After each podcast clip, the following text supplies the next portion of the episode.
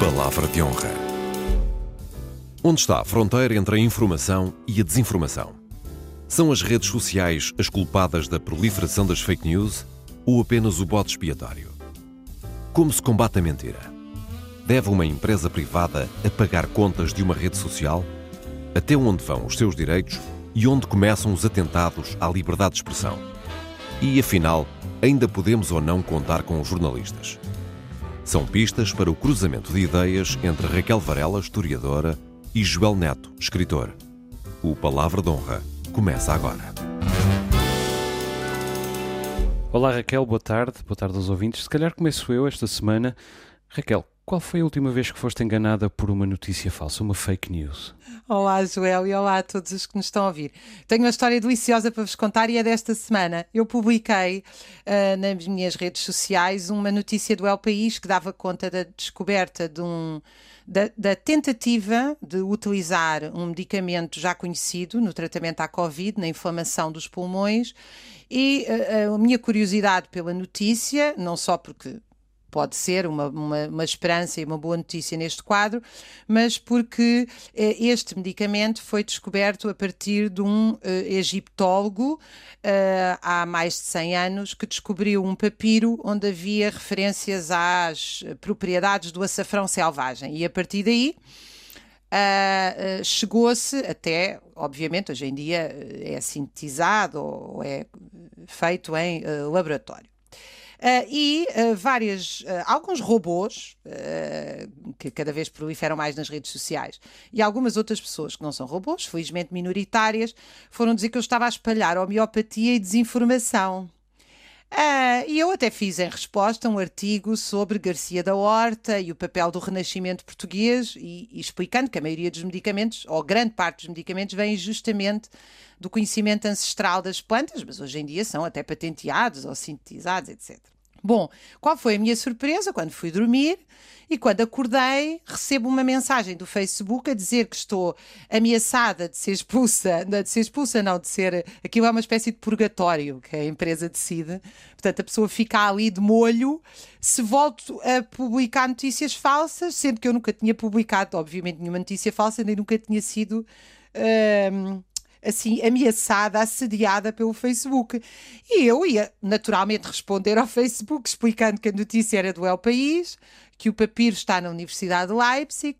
Uh, um médico, aliás, da linha da frente uh, do combate à Covid em Lisboa, até respondeu-me no meu Facebook que o estudo espanhol, uh, porque isto, o medicamento está sobretudo a ser aplicado em Espanha, eh, e teve até em Espanha, segundo os dados, uma redução de 25% Uh, uh, na, da inflamação dos doentes, ou 25% dos doentes responderam à inflamação, agora não tenho à redução da inflamação, não tenho a certeza. Uh, mas esse médico, André Almeida, o doutor André Almeida, veio às minhas páginas e disse. Tem toda a razão e nós estamos aqui uh, nos hospitais, na linha da frente, a acompanhar o estudo espanhol porque nos parece metodologicamente muito consistente. E eu tentei responder ao Facebook, bem, vou-lhes escrever uma carta a dizer que que uh, eles são os cretinos, era a minha vontade, que não sabem o que é o El País, desconhecem a história e ainda por cima querem bloquear quando eles é que são a fonte de desinformação, não é? Porque vão atrás de um algoritmo, ou seja, de um grupo substancial de ignorantes que achou que eu estaria a espalhar uma notícia falsa, sem sequer verem a fonte, não é? Nós estamos a falar do jornal El País. E era falsa? E, não, não era nada falsa. A notícia era absolutamente verdadeira. O que é que foi falso? Uh, não, entretanto, eu contestei, mas eu não pude contestar, era isso que eu te queria contar, porque a única, quando eu digo eu não aceito esta, aquilo é um robô. Ou seja, o que aconteceu foi um grupo de pessoas achou que a notícia era falsa, uhum. porque são ignorantes. E marcou como spam, não é? E marcou um como esta pessoa anda a espalhar desinformação. o Facebook, obviamente, não tem um comitê científico, nem sequer de intelectuais, funciona por algoritmos. Disse que eu estava a espalhar uma notícia falsa e quando eu tentei contestar, eu não pude, porque apenas me deram uma lista para eu responder porque é que eu contestava. Pelos vistos, eu carreguei lá num botãozinho a dizer não concordo.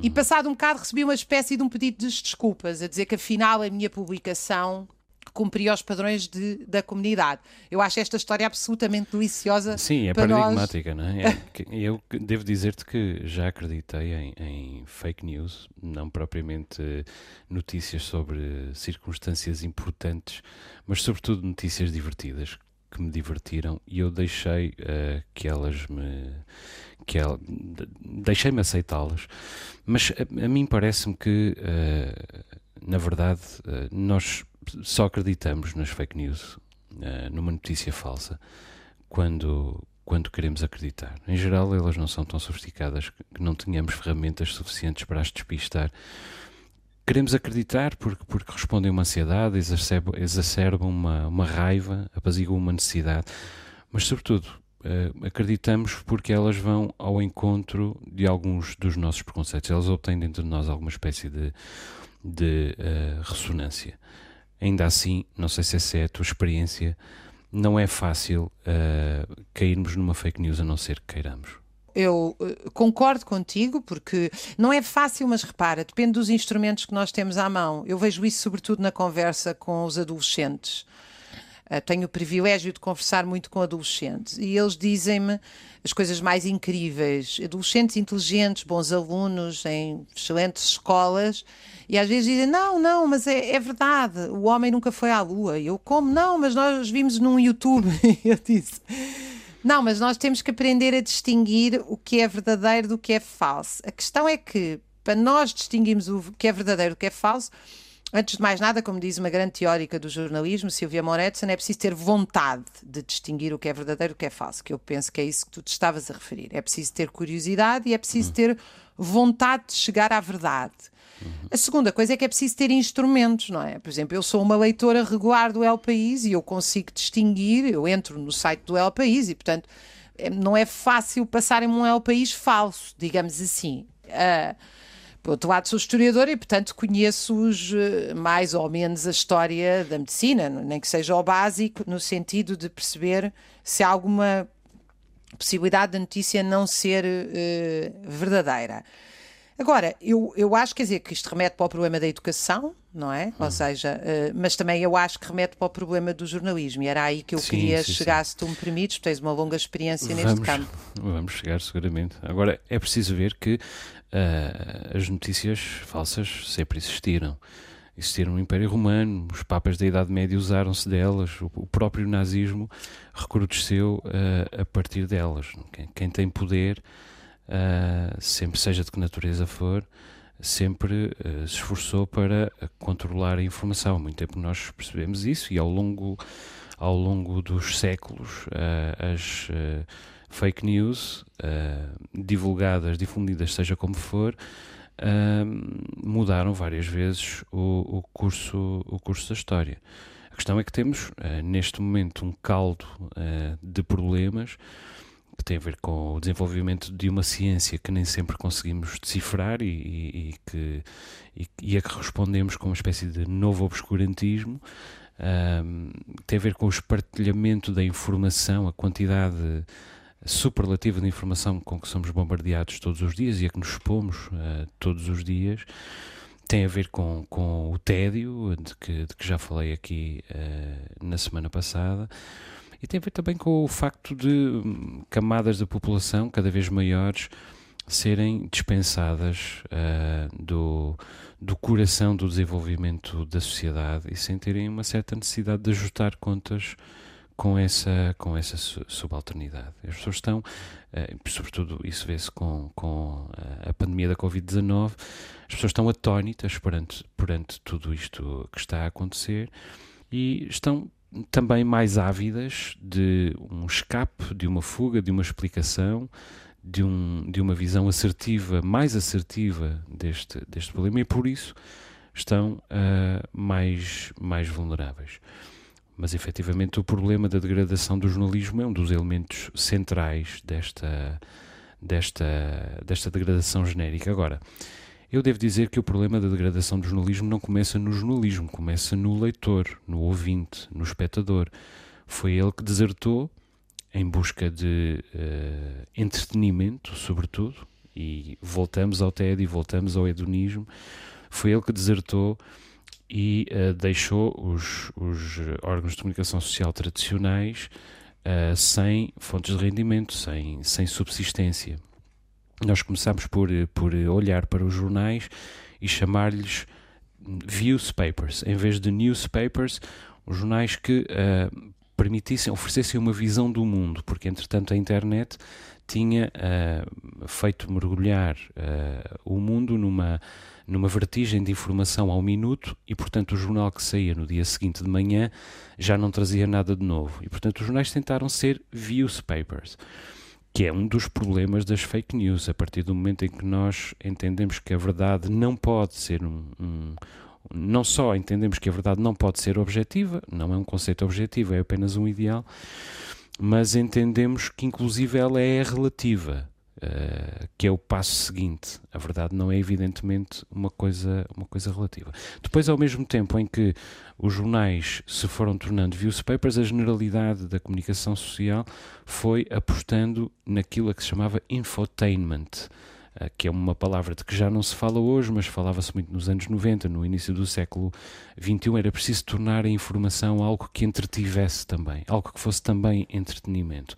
E é evidente que, com essa deserção do leitor, em, uh, o lado de entretenimento da informação acabou por sobrepor-se e conquistar, uh, tomar de sequestro toda, toda a informação. E o espectador. Acaso e o espectador, o ouvinte, o leitor, começou a ver-se cada vez mais como um consumidor, como um cliente. E a partir daqui, o, o, a procura objetiva da verdade, ainda que enquanto ideal, deixou de ser central. Eu concordo contigo nas consequências, mas discordo das causas, porque eu acho que o problema está na produção, ou seja, no jornalismo que é oferecido e não naquele que é consumido. E se tu fores, por isso é que eu acho que é um anátema pensar que as fake news são um problema das redes sociais. Nas redes sociais nós conseguimos hoje ter acesso a, por exemplo, eh, informações sobre a pandemia do ponto de vista científico, do ponto de vista crítico, uh, produzido por intelectuais, cientistas, académicos, a um nível, aliás, com muito mais contraditório do que nós conseguimos ter nos média. Também, também temos muito lixo e muitas fake news e muitas coisas sem sentido, mas as redes sociais, pela sua escala, ampliam tudo, não é? Eu diria que ampliam tanto o bom como o mau. Mas eu acho que o problema do jornalismo na produção, para mim, continua a ser um problema central, porque tu tens os jornais, o imediatismo, Uh, e, e, como nós sabemos, mesmo notícias de cotidiano, o imediatismo uh, paga um preço alto, não é? Às vezes pergunto-me se não valia a pena, nós só temos uh, três ou quatro telejornais, em vez de canais de 24 horas de notícias que dão sempre o mesmo repetidamente a toda a hora, e termos a montante um trabalho jornalístico. Uh, e não estou só a falar de reportagem, estou a falar do cotidiano, porque é, esse é fundamental para formar a opinião, não é? Uh, ter a montante um jornalismo uh, bem pago, com boas condições de trabalho. Recentemente, um estudo na Europa dava conta que metade dos jornalistas tinham medo de perder o emprego. E, não sei ainda quais são. Mas porque não têm leitores. Porque não tem ouvintes, porque mas não tem espectadores. Bem, mas repara bem, o jornal, uh, o jornal, nem toda, o, o mundo não nasce, todo, a maioria das pessoas infelizmente não nascem meios intelectuais e os jornais, como a escola, como a política, têm uma função de educar públicos, como o teatro, etc., que não são educados, não é? Mas quem paga? E, quem é um paga, bocadinho como eu digo aos professores: o problema de um mau aluno começa no mau professor, porque o mau aluno eu já penso que ele vai ser. Penso que ele vai ser, ou melhor, à partida, quando ele chega a mim, ele não é mau nem bom. Uh, cabe-me a mim fazer dele um bom aluno. Se eu não consigo, eu posso me queixar dos pais, posso me queixar da sociedade, mas a primeira responsabilidade está em quem tem essa responsabilidade, que é o professor, por excelência. Hum. Bom, uh, eu não tenho a, a, tua visão por uma razão muito simples. Se alguma coisa o capitalismo, se em alguma coisa o capitalismo uh, é bem sucedido, é um, no facto de quando há procura, há oferta. Eu não vejo quem possa pagar o bom jornalismo, ou quem queira pagar, não é quem possa pagar, é quem queira pagar o bom jornalismo. E, e, claro que aqui nós podemos, uh, podemos desmultiplicar esta conversa e falar no papel do Estado, etc, etc. Mas se houvesse, se houvesse uh, uh, clientes, porque é assim que, que, que, o, que o mundo atual funciona, mas se houvesse consumidores para a boa informação, havia boa informação no mercado. Infelizmente, ela não existe porque o, o consumidor, porque o receptor dessa informação uh, desertou. Esse é o meu ponto de vista. Entretanto, as redes sociais é evidente que são, são um espaço, uh, são uma zona franca. Uh, tudo entra nas, nas, redes sociais. Eu tenho uh, contas em redes sociais, aliás, tenho contas em quase todas as redes sociais, embora só acompanhe uma ou duas. As redes sociais têm um mérito uh, extraordinário. Elas dão-nos uma ideia de como as pessoas pensam e expressam aquilo que pensam. Eu lembro-me sempre de uma, fase, de uma frase do Yeats, num, num, no prefácio a um livro de contos do, do Carlton, um poeta rural irlandês. Ele dizia: A história de uma nação não está nos parlamentos nem nos campos de batalha, mas naquilo que as pessoas dizem umas às outras nos dias de feira e nos dias de festa, e no modo de cultivar a terra, de querelar, de ir em peregrinação. As redes sociais uh, dão-nos esta, esta palpitação do mundo. A maneira como as pessoas falam é decisiva. Mas aquilo que nós já percebemos é que estamos muito longe de caminhar para a utopia comunicativa do, do Habermas, em que toda a gente se manifesta, o faz de forma racional e constrói uma sociedade fruto da razão. Basta ver o que aconteceu, por exemplo, com as chamadas primaveras árabes, em que, que rapidamente foram sequestradas por todo o tipo de interesses. Que aquilo que as redes sociais são não é aquilo em que as redes sociais resultaram, e elas resultaram no, na acentuação de todo, o tipo, de todo o tipo de dicotomias, aos berros, vertendo ódio e tudo dito num tom absolutamente taxativo. Digamos que as pessoas nas redes sociais são ou a melhor ou a pior versão uh, de si mesmas. Mas sabes uh, que eu não tenho bem a certeza disso, porque eu tenho visto, uh, eu penso que nas redes sociais as opiniões fanáticas, digamos assim, são as que, nós que nos chocam mais. Porque o fanatismo é chocante. Mas se nós formos a ver, eu, eu pelo menos vejo isso, quer dizer. Uh, apesar de tudo, as minhas redes sociais têm algumas dezenas de milhares de pessoas obviamente não são representativas do país, continua a ser uma bolha, mas eu acho que as opiniões fanáticas, primeiro, uma boa parte delas são robôs. E, e, nós sabemos que as máquinas partidárias, por exemplo, têm robôs. Nem toda, não, há, não há máquinas organizadas para ter robôs, e nem todas as máquinas partidárias. Algumas têm robôs, outras não. Uh, mas eu penso que o fanatismo continua a ser minoritário. Eu acho que também há um problema no jornalismo, se tu me permites voltar atrás, e também das redes sociais, que é a contradição em termos que é o jornalismo e a informação como esfera pública e a propriedade privada, ou seja, nós estamos a falar de empresas e estamos a falar de, eh, em ambos os casos, empresas, seja nos jornais. Aliás, eu, eu não vou dizer isto por estar na Antena 1, porque toda a vida o disse e disse na RTP. Eh, continuo a achar que ter uma propriedade pública nos, nos meios eh, de comunicação e informação é absolutamente central. Pode haver outras privadas, não é, nem nunca foi essa a minha opção, mas que haja uma, uma substancial pública, eu penso que é fundamental para manter a democracia uh, na informação, porque justamente garante uh, mais, mais proteção. Agora, uhum. deixa-me só colocar-te esta questão que a mim a mim tem-me colocado muito, sobretudo aqui no jornalismo da pandemia. Nós temos um bocado o Correio da Manhã a alargar-se, digamos assim, se eu, se eu posso passar a piada. Ou seja, nós temos um tipo de jornalismo sensacionalista. A, a, comparar, a fazer comparações completamente estapafúrdias, a, a pandemia com, com, uma guerra ou com a guerra colonial, quer dizer, a guerra colonial tem, tem mais de 100 mil mortos dos dois lados, nós contabilizamos também os da África, são 13 anos, um recrutamento de um milhão de pessoas, bom, não interessa, mas uh, uh, interessa, interessa do ponto de vista que nós estamos a falar, e eu penso que a razão, era aqui que eu queria chegar, tem a ver com o jornalismo à procura do algoritmo, do like, do uhum. clique, que é o que leva a gordas completamente descontextualizadas lá dentro. Isso depois alimenta uma certa, até irracionalidade nas redes sociais, que dizem o jornalismo não é jornalismo, o jornalismo é manipulador, o jornalismo quer-me controlar. Mas quando nós vamos ver o jornalismo, algum dele é culpado daquilo que se está a passar também, não é? Uhum. Ah, não, sem dúvida. Os, os, meios de comunicação, em geral, entendidos em sentido lato, uh, vão atrás das redes sociais, usam-nas como pretexto e às vezes até as usam como, como fonte. E fazem-no precisamente porque vão à procura do seu cliente que não conseguem encontrar uh, de outro modo e que também não encontram desse modo, mas vão à procura uh, desse, desse cliente. É claro que se nós conseguirmos uh, refomentar a educação, voltar a, a investir na, na, na, educação em algum dia, vamos ter uma sociedade com outro tipo de massa crítica, vamos ter uma visão crítica do mundo. O problema é que neste momento não temos uh, educação suficiente para sequer distinguir a visão crítica da versão, da versão cínica do mundo, a visão do bota abaixo, que faz da, da irredutibilidade uma, uma estética.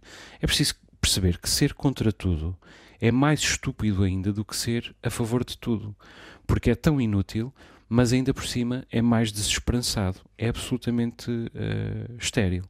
Eu estou de acordo quando tu falas uh, na vontade do leitor, do espectador e, e, do ouvinte, mas é precisamente atrás disso que os uh, jornalistas procuram ir, interpretar qual é a vontade do espectador, do leitor e do ouvinte e dar-lhe um, e dar-lhe um veículo, servirem de veículo para a consumação de, dessa vontade. Agora, o mundo é dos marketeers, o mundo é daqueles que têm alguma coisa para vender, é dos assessores, é dos spinners políticos, porque uh, os interesses, mesmo que os mais benignos, mesmo que os mais benignos, já perceberam que têm de ir à luta para manipular a informação. E entretanto, mais uma vez, o tédio, o hedonismo tornaram-nos tão ávidos de, de divertimento uh, que, uh, no momento em que nós nos cruzamos com a falência do jornalismo, um, produz este, este resultado. Nós vivemos no, no primado da comunicação.